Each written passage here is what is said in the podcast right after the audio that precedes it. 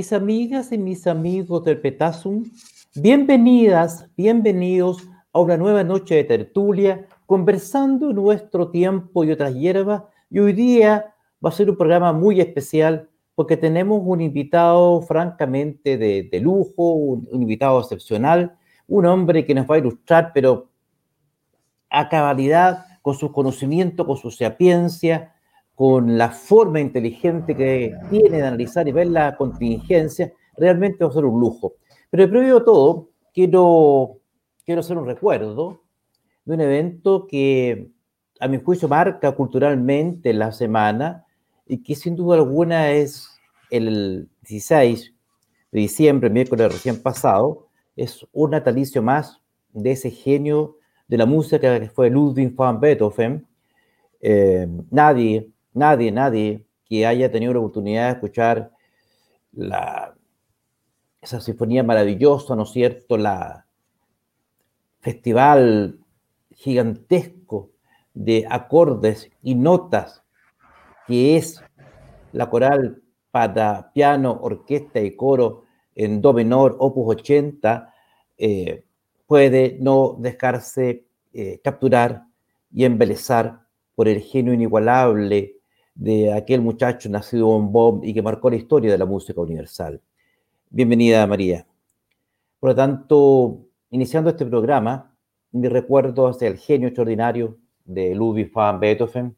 En esta semana, reitero, se conmemoró un natalicio más de aquel y, y lo vuelvo a repetir, quien haya tenido la oportunidad de oír, por cierto, que para qué hablar del, himno la alegría, Paralisa, Claro de Luna, El Emperador, eh, le reitero, la misma coral, bueno, la novena, para que hablar la quinta, y así, decir, y para mí la más grande de todas, que es, le reitero, esta maravilla de que es la Opus 80 para piano, orquesta y coro en do menor, Opus 80, la reitero, que para mí es la obra en mi humilde opinión, como melómano muy aficionado a la más grande obra musical que se ha escrito en la historia de la humanidad. Sin más preámbulo, esta noche saludo y engalana las pantallas del Petasum, un hombre que tiene una particular, un particular modo de ver la realidad, un hombre muy ilustrado, eh, muy honesto, muy frontal, sabio, y fundamentalmente de esa clase de hombres que hoy día cada día hay menos un hombre que va de frente en la vida y que dice lo que piensa y piensa lo que dice. Sin más preámbulos, bienvenido esta noche al Petasum, Ricky Rubinstein. ¿Cómo está Ricky? Buenas noches. Muchas gracias por la invitación. Un saludo a todos y cada uno de, de tus suscriptores. Un gran placer estar con usted y un honor poder estar con una persona como tú que ha, hecho ha dejado una gran marca en el mundo de los youtubers. Muchas gracias por la invitación. Gracias, Ricky. Y te voy a empezar a explotar al tiro. Mira, tú escucharás ya la presa, como decimos acá. Mira, mi viejo. Así es. Así es. Tú vives en Estados Unidos hace largo tiempo, tengo entendido, y entonces tienes de primera fuente la la, noticia fresquísima, cierto?, a flor de piel, los alemanes dicen la, la Finger Gefühl, eh, que es, ¿no es cierto?, la sensibilidad de la punta de los dedos acerca de lo que está pasando en Estados Unidos. ¿Qué pasa, ¿no es cierto?, con lo que se viene, todo el planeta está, dicen que cuando Estados Unidos se refiere al resto del planeta estornuda. Entonces, eh, tú, tú que estás ahí mismo, em, te, quiero, te quiero hacer una pregunta derechamente, para nuestro continente. ¿Cómo es a Biden? ¿Cómo lo proyecta? ¿Cómo es su gobierno? ¿Qué, clase de gobierno va a hacer? ¿Y cómo para Latinoamérica, cómo proyectas tú la futura administración norteamericana? ¿Cómo lo ves tú desde tu perspectiva? Bueno, primero que nada, hay que tomar en cuenta aquí dos cosas. Joe Biden es un hombre de 78 años que está teniendo gravísimos, gravísimos problemas cognitivos. Eso hace que desde ya se, se, rumorea en, los pasillos de Washington que quien va a gobernar es Kamala Harris. Eso es así. Es más, con todo este escándalo de, los negocios del hijo de Joe Biden, de Hunter Biden, en Estados Unidos, en Ucrania y en China especialmente, hay muchísimos, muchísimos eh, trascendidos de que sería desde el equipo de Kamala Harris quienes estarían tratando de poner al hijo de Joe Biden en la palestra, porque con ello Joe Biden tendría inevitablemente tener que renunciar y sería Kamala Harris, que es quien realmente pretenden que gobierne. ¿Por qué? Porque Kamala Harris es una mujer de, de, izquierda, de izquierda bastante pronunciada. No voy a decir de izquierda radical porque no lo es. Fue una mujer que fue mm, fiscal en California, una fiscal que tuvo muchísimas sombras más que luces y que dejó una huella bastante, bastante dolorosa en California, especialmente en la comunidad eh, hispana o la comunidad inmigrante. Pero el problema de Estados Unidos en este momento es qué va a pasar. Si este asunto, si este asunto termina como debe terminar con Joe Biden como presidente, Estados Unidos, desde mi punto de vista, nunca más vuelve a ser la gran nación de, de libertad, de justicia, de orden y desarrollo que fue hasta antes de las elecciones. Y eso tiene una razón muy especial. Aquí hay una, una cofradía de personas, los Clinton, los Obamas, gente del mundo del dinero, de la, de la alta, de las altas esferas del dinero, que están absolutamente decididos a entregar este país al globalismo lo cual es sumamente peligroso. Hasta ahora lo que a mí me ha llamado la atención es el silencio que han tenido las Fuerzas Armadas. Todos conocemos cómo son las Fuerzas Armadas en Estados Unidos. No son deliberantes, pero sí son de mucho peso. Y hasta el momento las Fuerzas Armadas no han dicho ni media palabra. No creo que aquí en Estados Unidos se vaya a dar jamás nunca un golpe de Estado, porque las Fuerzas Armadas norteamericanas no están hechas o no están estructuradas de esa manera. Ese tipo de caudillismo no se ve en las Fuerzas Armadas norteamericanas, pero sí se ve muchísima, muchísima corrupción en la, en la casta política hoy en día. Cuando uno mira las personas que han sido nombradas en el gabinete de, de Joe Biden, uno no puede sino pensar, bueno, pero aquí este es un gobierno, eh, es un gobierno de, de Obama 2, porque muchísimos de los que estuvieron en el, gobierno de Obama están en este momento en, en el gabinete de, de Joe Biden. ¿Qué va a pasar el día 6? Esa es la gran pregunta, porque ya hay estados que se han dividido los votos, los votos electorales. Y hay que recordar que esta situación ya se dio una vez antes, en el tiempo de Kennedy, cuando Kennedy le ganó a, le ganó a Richard Nixon. ¿Qué pasó? Richard Nixon ganó, pero se dividieron los votos electorales y cuando llegaron al día 6 al Congreso, se encontraron con la sorpresa de que había ganado por cantidad de votos electorales John Kennedy. Sería una, sería una, Sería, un batatazo, y, pero, pero tiene un precedente en la historia. Más aún tomando en cuenta que tú habitas un estado, sí, tú habitas en un estado como Pensilvania, eso que me contabas previo al inicio de este programa, donde, por decirlo menos, fue bastante dudoso el resultado hasta la, la noche misma, hasta que nos fuimos a acostar. Trump iba arrasando los votos, y al otro día, cuando amanecimos, en la noche, de pronto Biden aparece ganando sobre la base del voto electoral, es decir, unos votos que llegaron en sobre, que estaban los votos, pero no estaba el sobre. O sea, nunca vamos a saber quién los envió y si los envió. Entonces, una cosa muy, bastante particular, sobre todo en Pensilvania, que fue uno de los estados, uno de los estados bisagra, Ricky. Pero en ese contexto te quiero hacer una pregunta para nuestro, para nuestro continente.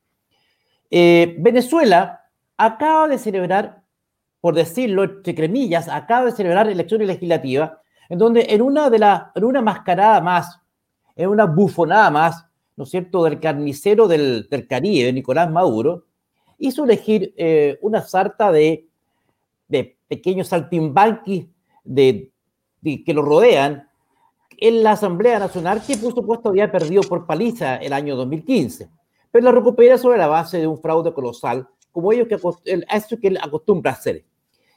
Cámara Harris, y en eso coincido cabalmente en el análisis contigo, va a ser la verdadera gobernante. Todos sabemos que vimos a John Biden en un espectáculo muy penoso, que es incapaz de dar una expresión coherente, necesariamente necesita ir leyendo un teleprompter, porque es incapaz de decir algo coherente. Así es. Eh, es, muy, es un espectáculo triste, en verdad, y, penoso porque es la primera potencia del mundo. Y Kamala Harris se va a hacer el cerebro. ¿Cómo crees tú que va a ser? Porque me preocupa desde el punto de vista de Latinoamérica. Eh, la actitud de Kamala Harris, porque voy a hablar de ella, porque ella va a ser la presidenta, los hechos. Eh, Biden es, es, un espectro prácticamente, un hombre que casi ya no tiene, ni siquiera tiene expresión facial. Em, ¿Cómo crees tú que va a ser Estados Unidos frente al régimen de Maduro, más aún tomando en cuenta en esta maniobra que hace Maduro, que en donde termina de consolidar el poder en sus manos, controla el poder judicial a través de un asesino convicto. Todos sabemos que en Venezuela el presidente del Tribunal Supremo es un homicida, una persona condenada dos veces por homicidio. O sea, el señor Michael Moreno es una persona que fue condenada dos veces por homicidio y es el presidente del Tribunal Supremo venezolano en el Ejecutivo, ¿no es cierto?, está Maduro y su cáfila de criminales con Cabello y, los hermanos Rodríguez, y ahora en el Legislativo esta, esta especie de martingala que hizo y tiene ese circo pobre eh, legislando. ¿Cómo crees tú que va a ser la actitud que va a tener Kamala Harris, el gobierno norteamericano, frente a esta, esta embestida chavista madurista? El panorama para mí, desde mi punto de vista, es pésimo. Pésimo, pésimo, pésimo. Y te voy a decir por qué. Porque si tú recuerdas, cuando, cuando Obama fue presidente, Obama fue literalmente un, un, pet o, un regalón, tanto de los Castro como de, de, de, la, de la dictadura venezolana. Él nunca jamás los atacó violentamente siempre los trató como, como algo suave, siempre disminuyó las situaciones, siempre trató de, les trató de bajar el perfil. Yo creo que con Kamala Harris, Latinoamérica se pone realmente peligrosa para el avance de la izquierda. Ese es mi punto de vista. Yo no veo a Kamala Harris bajo ningún, bajo ningún concepto que ella vaya a decir, vamos a sacar a, a, Maduro del poder. No, porque ellos tienen intereses creados. No te olvides que aquí a Estados Unidos llegó gente de Venezuela a armar los eh, desórdenes. Hubo mucha gente de Venezuela infiltrada que eh, eh, encabezaron muchísimos desórdenes en los famosos desórdenes de las ciudades. ¿Y quiénes fue, protegieron a esas personas cuando cayeron presos? Abogados del Partido Demócrata. Ni siquiera disimularon. Pagaron, muchos de ellos pagaron la fianza y los sacaron del país. Entonces, a Kamala Hardy yo la veo como la situación más peligrosa para Latinoamérica. Y ahí es donde entramos nosotros eh, a, batallar, porque yo me, cuesta imaginarme, Aldo, Venezuela izquierda, Nicaragua de izquierda, Cuba, para qué decir, Argentina, Bolivia, Perú y Chile. ¿Qué es lo que va quedando? Va quedando Ecuador, va quedando Colombia y Brasil. Y con este sistema que ellos están pretendiendo de que se abran las fronteras, que no haya fronteras y que todos en Latinoamérica tengamos, porque esta es una, una de esas ideas, de esas ideas, eh, yo las llamo kafkianas, una idea kafkiana, que en Latinoamérica se abran todas las fronteras y que los ciudadanos voten, todos los ciudadanos por cualquier país. ¿por qué no lo hacen aquí en Estados Unidos? ¿Por qué no abren las fronteras de Canadá y México y que los mexicanos y los canadienses vengan aquí y voten también, tengan todos los derechos de vida y por haber? No, aquí se está tratando de llevar a Latinoamérica hacia atrás. Así lo veo yo. Ellos están tratando de retroceder a Latinoamérica porque no les conviene una Latinoamérica que empiece a avanzar, a surgir y a levantarse.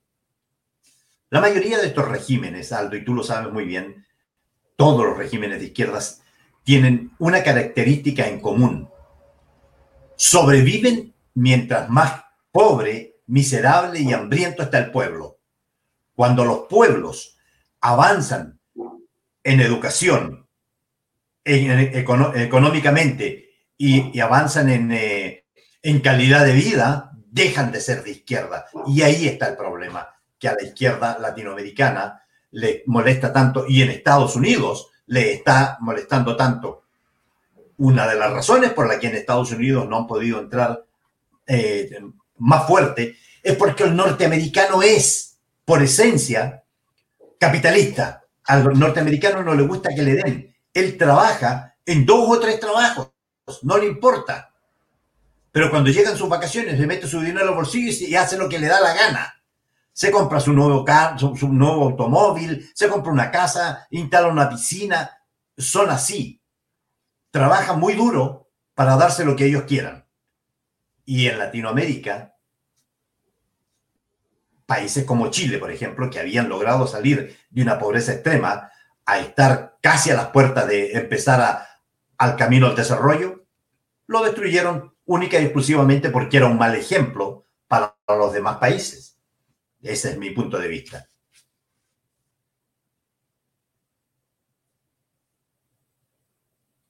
Adelante, Aldo. En ese sentido, perdón, en ese sentido, Ricky, te hago la siguiente pregunta. Em, el país se vio estremecido hace poco, unas pocas semanas atrás, el, país que se informa, ¿no es cierto? El, país que está preocupado de los hechos que trascienden, se vio preocupado, Ricky, porque la Compañía General de Electricidad que, dependía de un holding español y, tenía capitales chilenos, se produce en Chile una especie de integración vertical, porque tanto la producción como la distribución como la transmisión de energía eléctrica está en manos de una especie de, holding vertical. De pronto se anuncia que la, ha sido vendido compañía general en gran, un gran paquete accionario que va a permitir tener el control a una empresa privada. Bueno, y todos dijimos, bueno, es un movimiento empresarial, si lo, autoriza la Comisión de Mercado Financiero, ¿cuál es el problema? El punto es que esta empresa privada es una empresa privada, pero de capitales chinos, pero no de cualquier capital chino, Ricky. Es un capital, es un empresa con capital estatal. Entonces, en el fondo, lo que ocurrió es que gran parte de la generación, la transmisión y la distribución de energía eléctrica en Chile ha quedado en manos del Estado chino a través de una de sus empresas. Entonces, ¿esto cómo lo ves tú? Un gobierno norteamericano débil, con Cámara Harris, ¿no es cierto? Eh, una mujer absolutamente pro izquierda, muy en la línea de Bernie Sanders, no sé si coincides conmigo. Eh, el, claro, un gobierno débil un gobierno débil, norteamericano débil respecto a Latinoamérica, un chavismo violento avanzando eh, desembosadamente con la fuerza de las armas y que le permite comprar el negocio del narcotráfico operando a través del cartel de los soles que maneja Maduro y sus secuaces. O sea, una, es una fuente ilimitada de recursos el narcotráfico que lo maneja Maduro, te reitero, su banda del de cartel de los soles. Y China, que entonces, aprovechando la debilidad del gigante eh, norteamericano podría sentar sus reales en Chile. ¿Cómo ves eh, la presencia china en Chile y generalmente en Latinoamérica tomando en cuenta la profunda debilidad, reitero, que va a tener Cámara Harris con respecto a Latinoamérica? Porque ni, siquiera que hablar de Biden porque me, me, da pena solo recordarme al caballero. Bueno, primero que nada, Aldo, este asunto de la expansión china en Latinoamérica no es nuevo. Esto empezó primero en, en África y hay un gran segmento de África hoy en día que está literalmente en manos de, del gobierno chino porque le prestó mucho dinero y no pueden pagar y literalmente se hicieron con todos los recursos naturales, los puertos, que es lo que más buscan ellos, puertos para poder sacar sus, eh, eh, sus enseres. Y en Latinoamérica está pasando exactamente lo mismo. En Latinoamérica, China ha apostado muy fuertemente a Chile Venezuela no le interesa a China. Venezuela solamente tiene una posición estratégica por cuanto está cerca de Estados Unidos. Pero Venezuela hoy en día no es la Venezuela que fue en los 70, un país que yo conozco muy bien porque yo viví muchos años ahí. Eh, no es la Venezuela, la, la rica Venezuela de los petrodólares. Hoy en día Venezuela es un país bananero como cualquier otro los chinos tienen mucha presencia y sí, porque han puesto mucho dinero en ese país. Pero ya los chinos están cansados porque no ven, no ven que, que, Venezuela pueda salir de, ese hoyo profundo en que se metió. Pero sí ven a Chile como una cabeza de playa muy, muy importante. Y esto no es nuevo, ¿ah?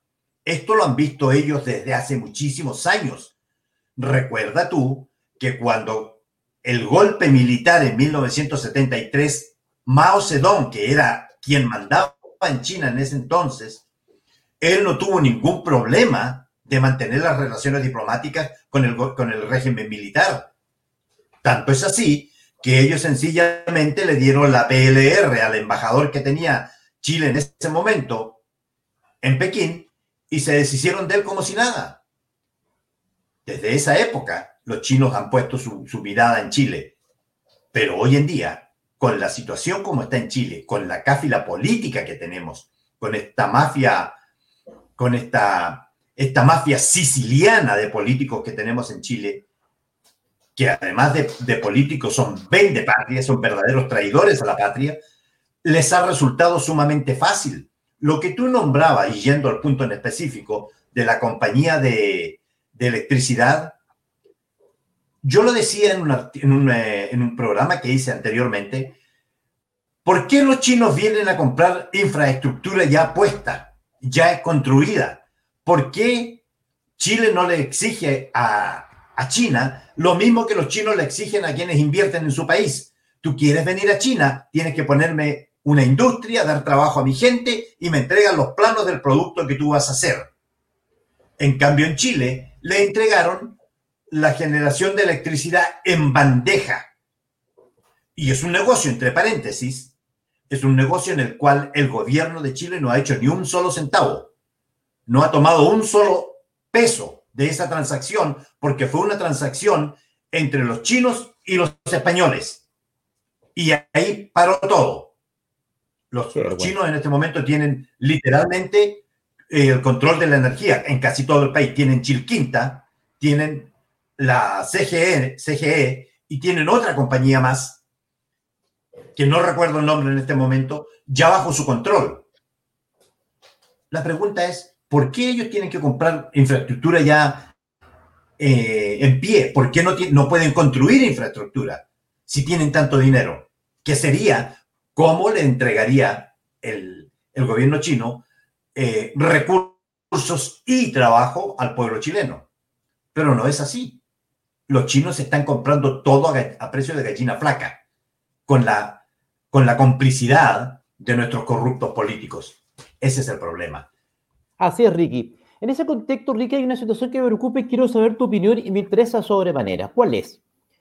Tú sabes que en la Araucanía, Chile enfrenta lo que algunos han denominado el problema mapuche, que yo más bien creo que no es más que un problema mapuche, que no lo, veo, el problema mapuche, sino que veo una sonada y la toma militar de control de una vasta zona del territorio nacional por fuerzas militares extranjeras y por fuerzas militares irregulares que están actuando desembosadamente con armamento militar, con tácticas militares, con estrategia militar y en completa y total impunidad prácticamente ejerciendo actos de soberanía. Son personas con uniforme, con entrenamiento, con armamento de guerra. Hace poco tiempo atrás, menos de un mes, un carabinero fue asesinado con un disparo eh, de, a cierta distancia, ya se estableció que había sido efectuado con un fusil de guerra ultramoderno del cual carecen las Fuerzas Armadas chilenas, es decir, eh, un nivel ya eh, de organización inconcebible, un Estado dentro de un Estado y con la presencia militar de fuerzas irregulares en la Araucanía. Y se, está, y se ha llegado a señalar, una denuncia que yo considero que es bastante seria, porque la formula nada menos que el presidente del gremio empresarial, que el quien ejerce el verdadero control militar de la zona es un, eh, un, ciudadano de, colombiano apodado el Paisa, quien naturalmente no tiene ningún interés de carácter político en la zona, sino que derechamente pretende asegurar la distribución, el ingreso y la venta de droga en, en, el país. O sea, ya el narcotráfico actuando en señorío en el país, en Chile. ¿Cómo lo ves tú en la situación de la Araucanía desde Estados Unidos bajo tu perspectiva y análisis? Bueno, primero que nada, quiero recordarte, no sé si tú viste alguna vez ese, ese programa mío por allá por febrero, yo denuncié abiertamente un desembarco del cual a mí se me envió eh, eh, testimonio fotográfico, un desembarco de armas y de 25 colombianos que entraron por la, la costa de la Araucanía.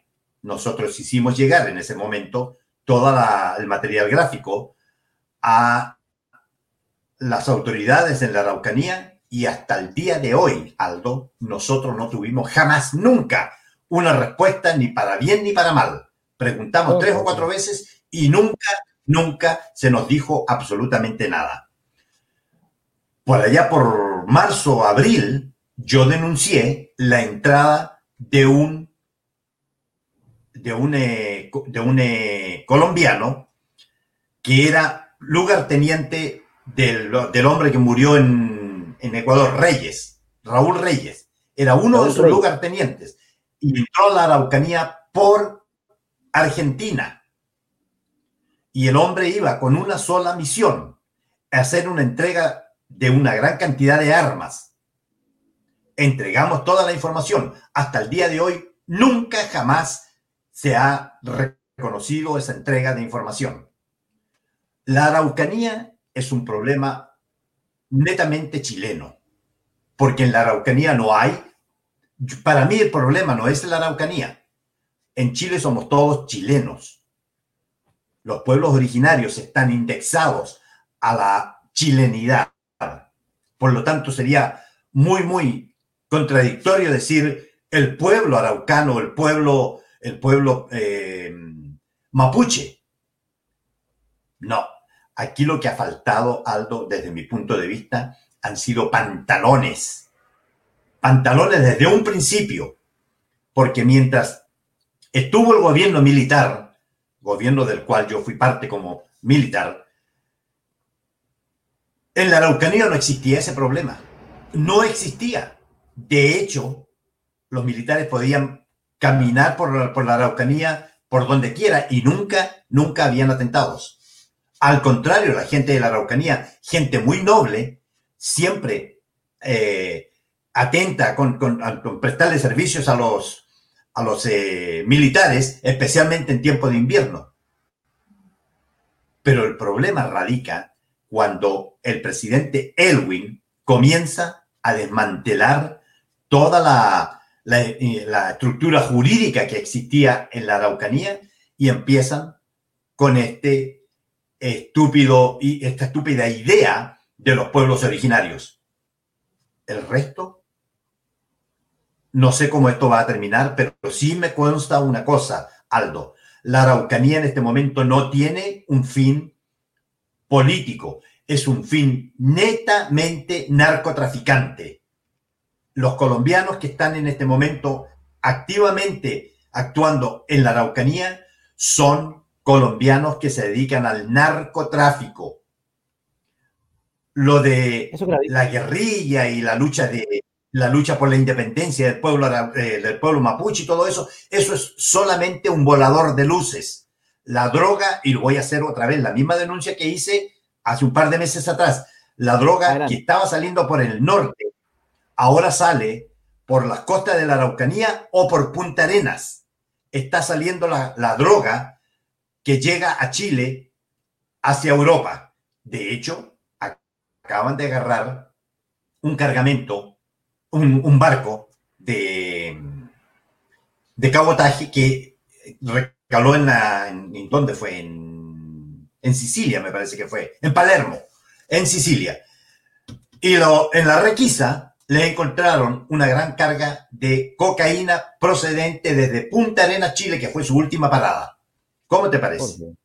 Qué horror, qué horror. Qué en eso nos estamos es que, es que, es que, cada día uno ya uno cree que ha perdido la capacidad de asombro y realmente que, uno que cada día se sorprende más. Pero bueno, eh, vamos a hacer un breve, un breve, un breve, un breve, muy breve paréntesis, porque vamos a recordar a, mi querida amiga, eh, mi querida amiga Rosemary Spina, quien, mira, nos halaga con estos hermosos juguetes de madera para Navidad.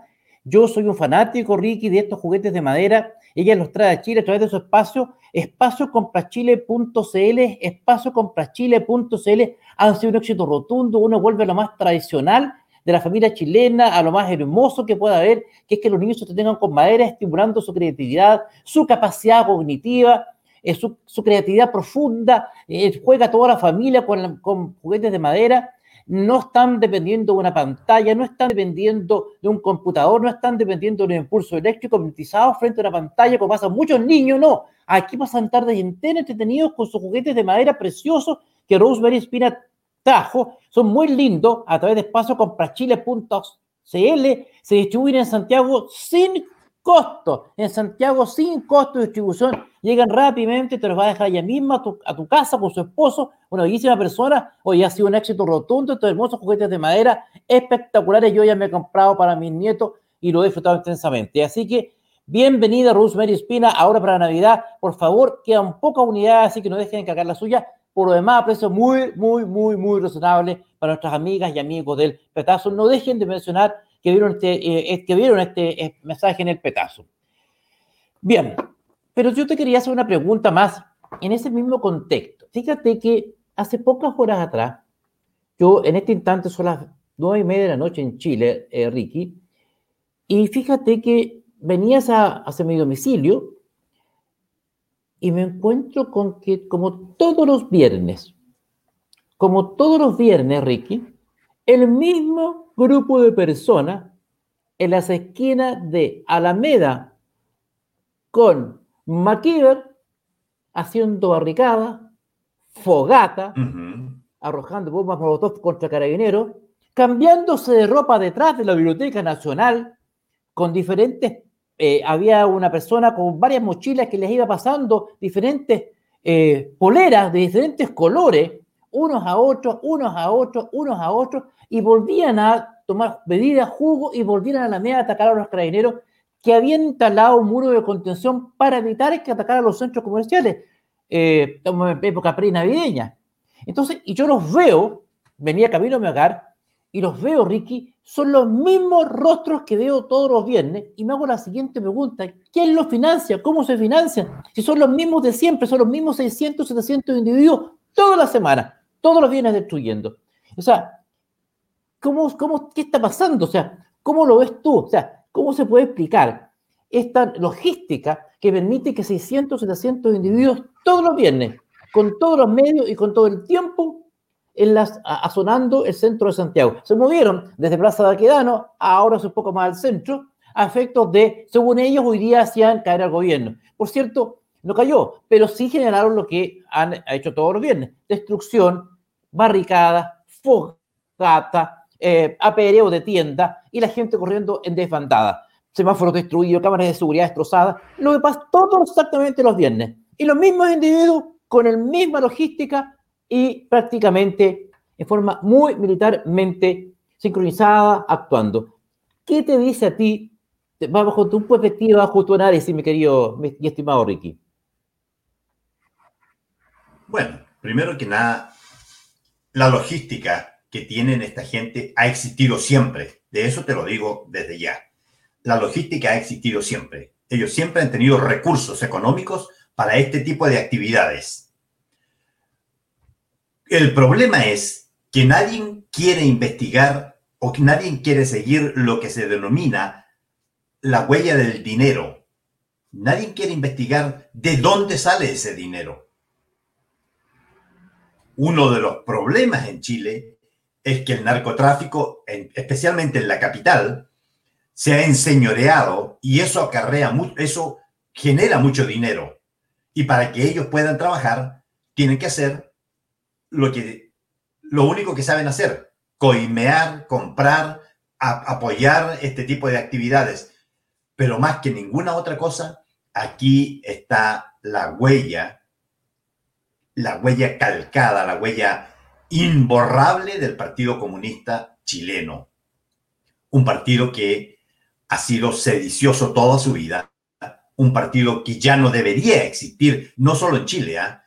el Partido Comunista no debería existir en toda Latinoamérica. Pero ahí están.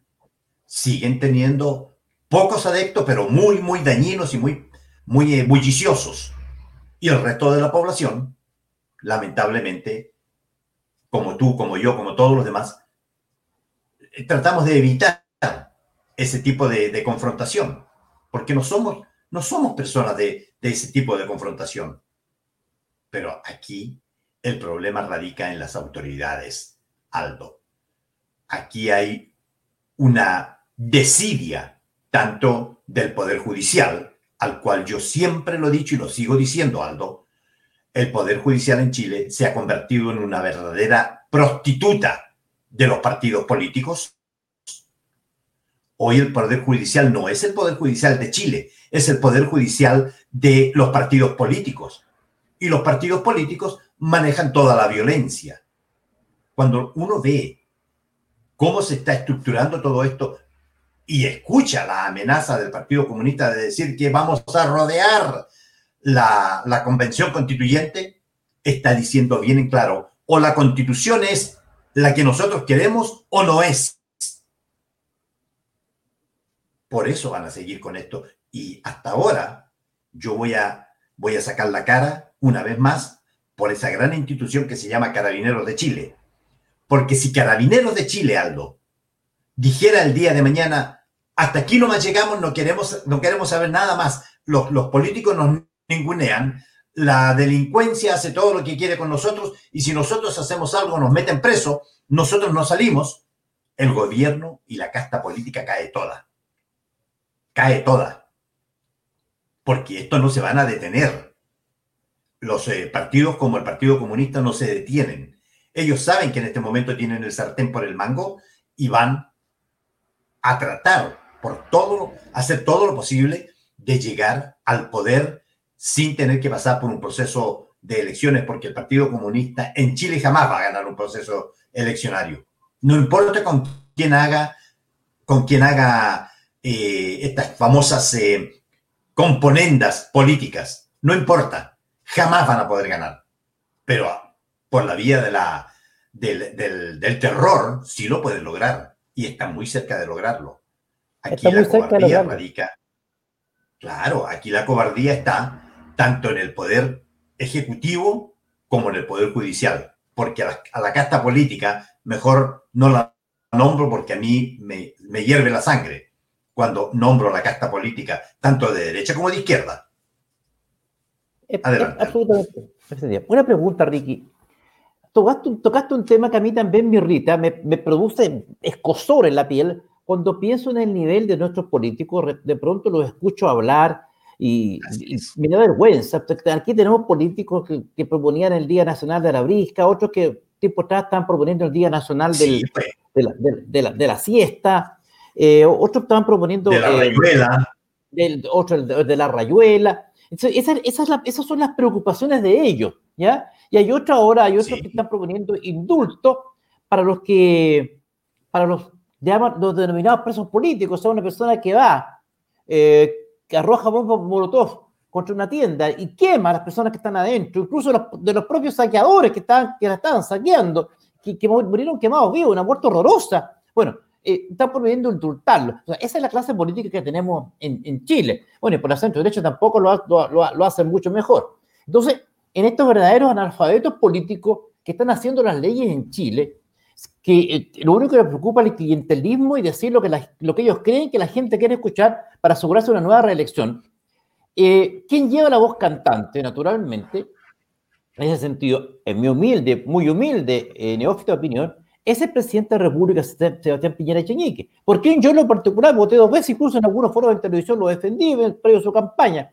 Pero eh, me llevó a una profunda decepción en materia de manejo de orden público y fundamentalmente en su actitud genuflexica y absolutamente débil y prácticamente postrado, arrodillado frente a la violencia, eh, con puras expresiones genéricas casi eh, una, una, figura fantasmagórica y el que lo personal a mí me desconcierta, ¿no? Eh, todos los días espero que va a reaccionar y que se va a acordar que es presidente de la República y que se va a poner a gobernar, eh, pero todos los días me decepciona. Bueno, y así, un día tras otro, soy un tipo no todavía quiero creer en él. ¿A qué crees tú que se debe la actitud de Sebastián Piñera Echeñique?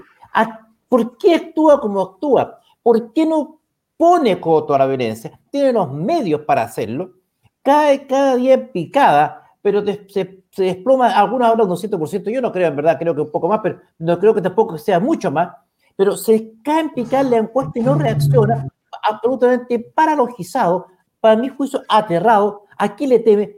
¿A qué atribuyes actitud de Piñera, de Sebastián Piñera, que con su actitud paralogiza también al, al, país? O sea, y, nos, ya, nos está llevando a un punto muerto. ¿Qué crees tú? ¿Cómo interpretas tú la que tuvo el presidente de la República? Una gran pregunta, porque lo que está pasando con eh, Sebastián Piñera, el Sebastián Piñera que nosotros conocimos, y yo también voté por él dos veces, eh, Aldo, y me arrepiento, lo digo y lo he dicho siempre, me arrepiento de haber dado mi voto esta segunda oportunidad por él, porque no es la, persona que, por la cual yo voté. Esta es otra persona. A mí me cambiaron el jugador. Y eso a mí me molesta. Esto es como que yo entro al ring a pelear con un peso pluma y me ponen a Mohamed Ali al frente y yo sé que no le voy a poder dar y Mohamed Ali me va a mirar y va a decir, bueno, empieza a pegarle.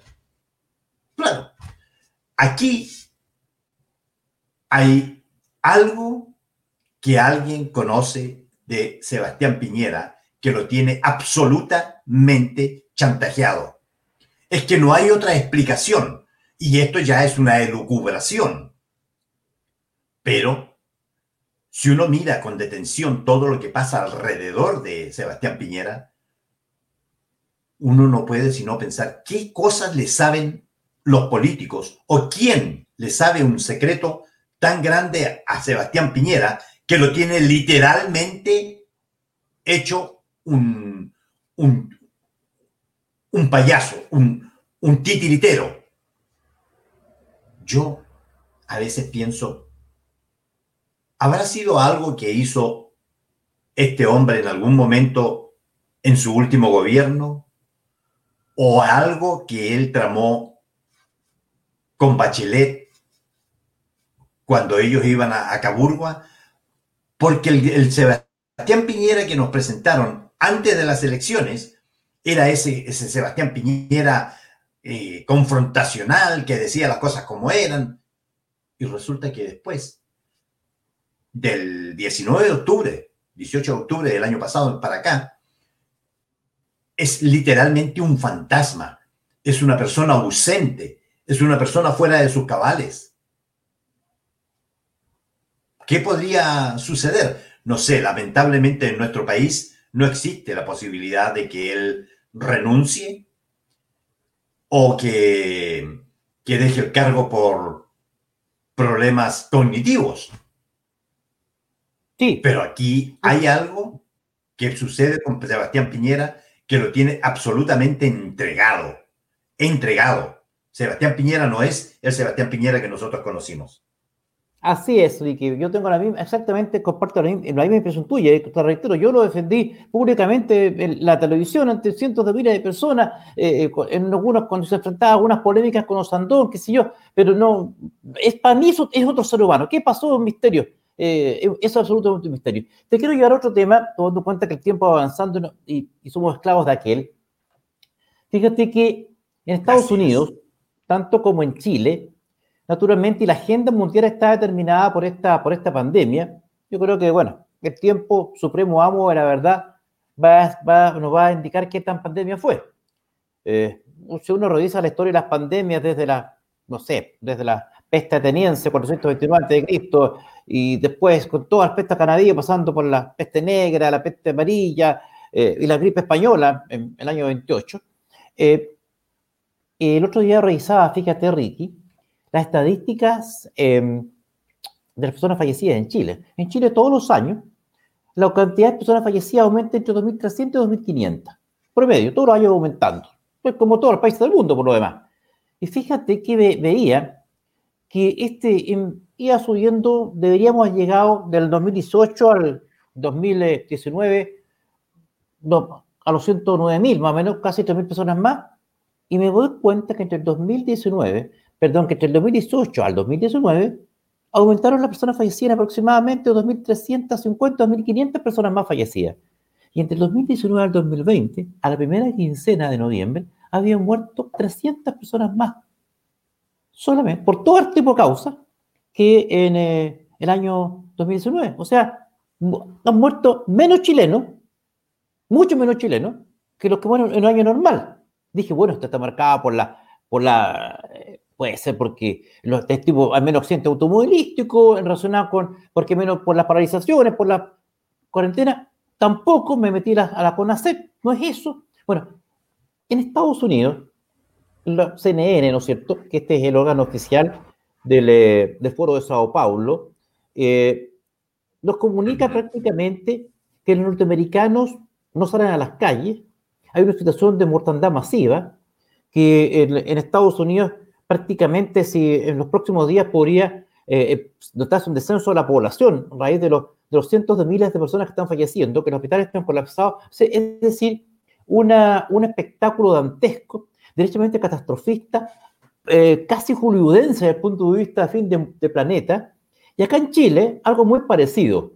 Sin prejuicio de lo cual, ¿no es cierto?, ya se han firmado los primeros contratos con, con Pfizer, y ahora viene Moderna y otro laboratorio más, que están sacando las vacunas el mundo, Chile, Estados Unidos, pandemia, tu opinión, post pandemia, porque esto no, no puede durar para siempre, post pandemia, Estados Unidos, Chile y las consecuencias de aquella para Chile, Estados Unidos y Latinoamérica.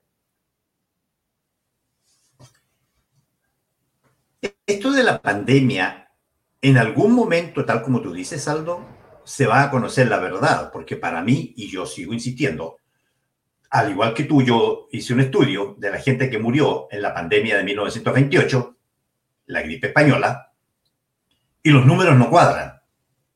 Los números no cuadran por ningún lado. En Estados Unidos, eh, la, tal como tú dices, CNN, poco menos que tiene al pueblo informando, la gente que se informa en, en CNN, literalmente cree que este país la gente se está muriendo en las calles hay rumbas de, rumbas de muertos. Y este país se está moviendo al mismo ritmo que se mueve siempre. Lo digo porque yo tengo que trasladarme desde Pensilvania a Washington tres, cuatro veces en la semana y no tengo ningún inconveniente. No hay calle vacía, el tráfico sigue siendo el mismo. Si tú vienes y sales a esta hora, no, a las 5 o 6 de la tarde, vienes saliendo de Washington hacia tu lugar de residencia y tienes ese taco enorme que se forma en la, en la 495, en la 696 o en la o, donde quiera. Hay taco, por lo tanto la gente está trabajando. El problema aquí es que la prensa, hay un segmento de la prensa a nivel mundial que se han complotado para crear este pánico mundial. Porque aquí, Aldo, lo que hay es un gran, gran, gran negocio. Un negocio jamás nunca inventado en este planeta. Las vacunas, si tú te pones a pensar, Aldo, tenemos en este momento el país, el, planeta tiene cerca de 7.500 millones de habitantes. Ponte a pensar por un minuto solamente lo que significaría vacunar a todas esas personas con una vacuna doble. Y pongámosle un precio cualquiera, pongámosle 10 dólares por vacuna, que cuesta mucho más. 10 dólares. Ya te vas imaginando la cantidad de dinero que va a entrar a las arcas de cuántas personas. De no más de 20 personas. No más de 20 personas que son los dueños de del, gran consorcio de, de, laboratorios que están trabajando las vacunas. Incluso el laboratorio en China tiene accionistas tanto norteamericanos como alemanes. Explícame tú eso. Aquí, para mi concepto, para mi concepto, perdón, para terminar la idea, para mi concepto es un gran negocio ¿Y qué va a pasar post pandemia? Bueno, la post pandemia la van a alargar probablemente hasta el año 2022, 2023.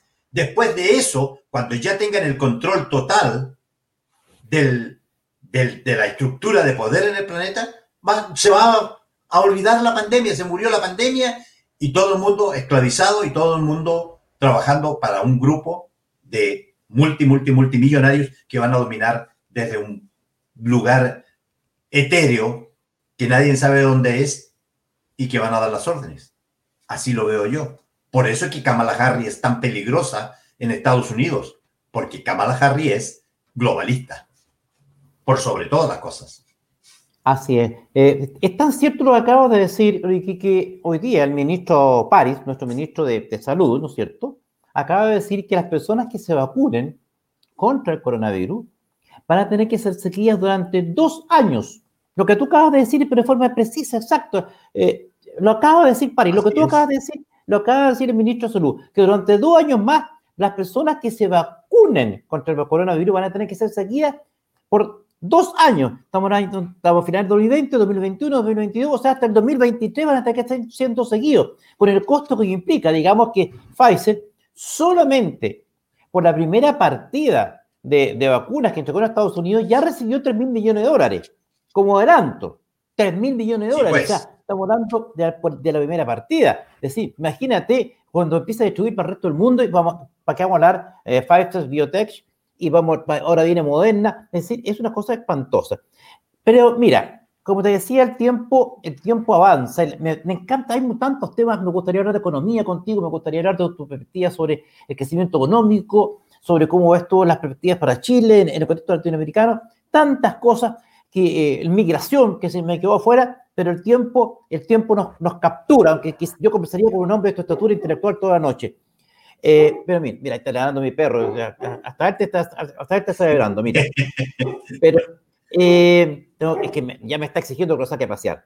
Entonces, amigo mío, claro que sí, pues. finalmente, finalmente quiero un mensaje a los patriotas, a los que amamos esta tierra, eh, a los que tenemos esperanza de verla, verla reverdecer sus laureles, eh, es, ese Chile que, que, que, de ser el país más, el segundo país más pobre de Latinoamérica, se transformó en el más rico, ese país que era al polo y atractivo de inversiones de todo el planeta. Entonces, yo quiero, por favor, si es posible, un mensaje de optimismo, cómo tú lo ves, para cerrar este programa con tu voz, con, con tu sapiencia, con tu experiencia, con tu conocimiento. Por favor, las pantallas de petazo para que tú nos digas y nos traigas su mensaje en cuanto al camino, cómo tú ves la ruta para un patriota, para un hombre, una mujer que amamos a Chile, para dónde vamos, qué podemos hacer.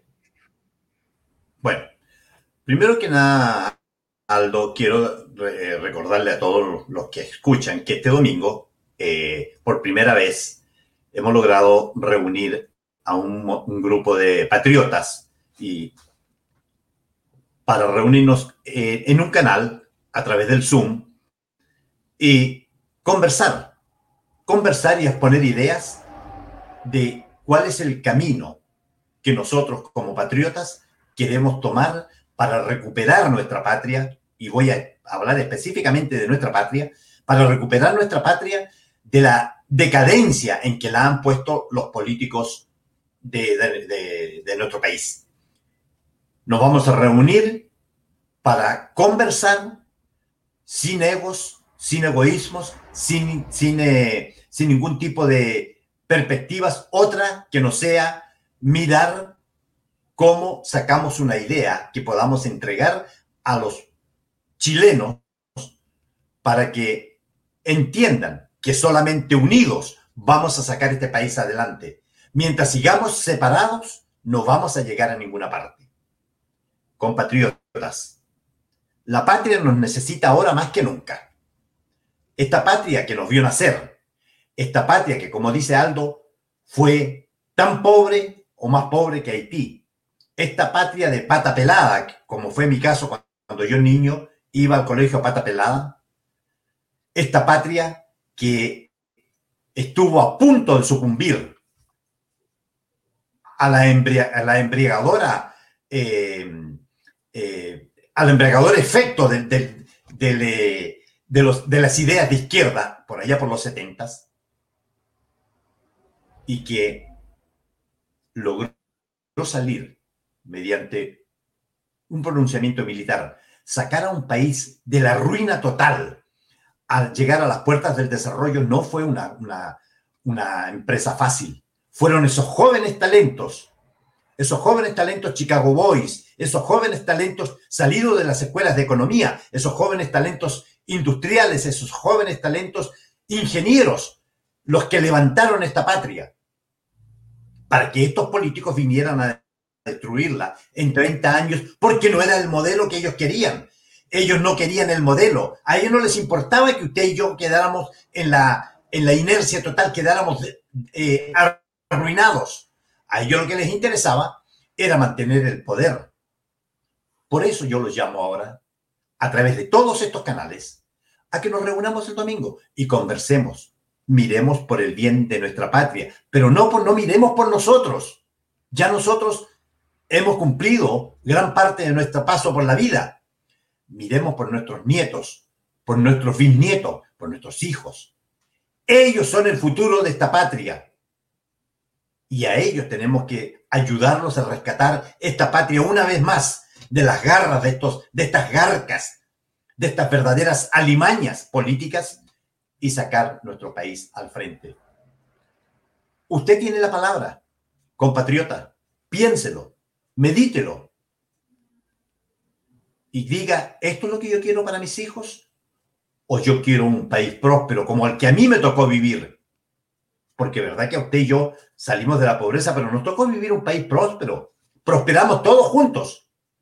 Ese es nuestro desafío hoy en día como patriotas. Unirnos y levantar este país una vez más con una nueva generación de políticos jóvenes educados, porque ahora tenemos una, una clase joven educada, no como la de la generación mía, Hoy los jóvenes son educados. Esos jóvenes están llamados a ser los líderes del día de mañana.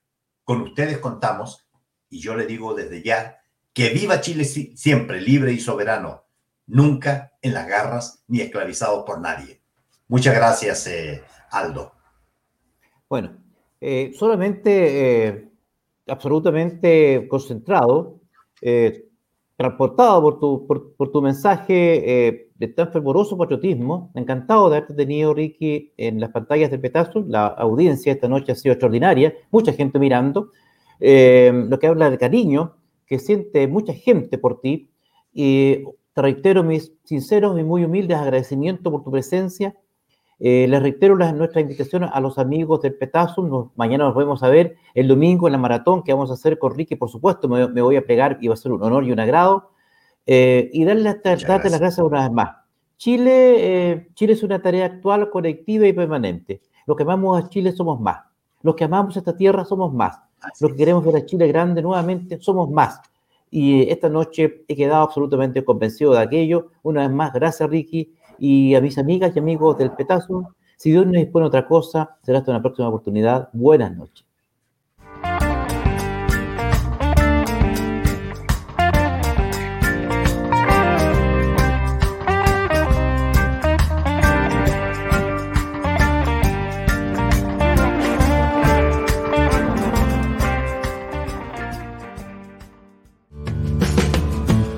Amigas y amigos del Petazo, ahora más cerca de ustedes.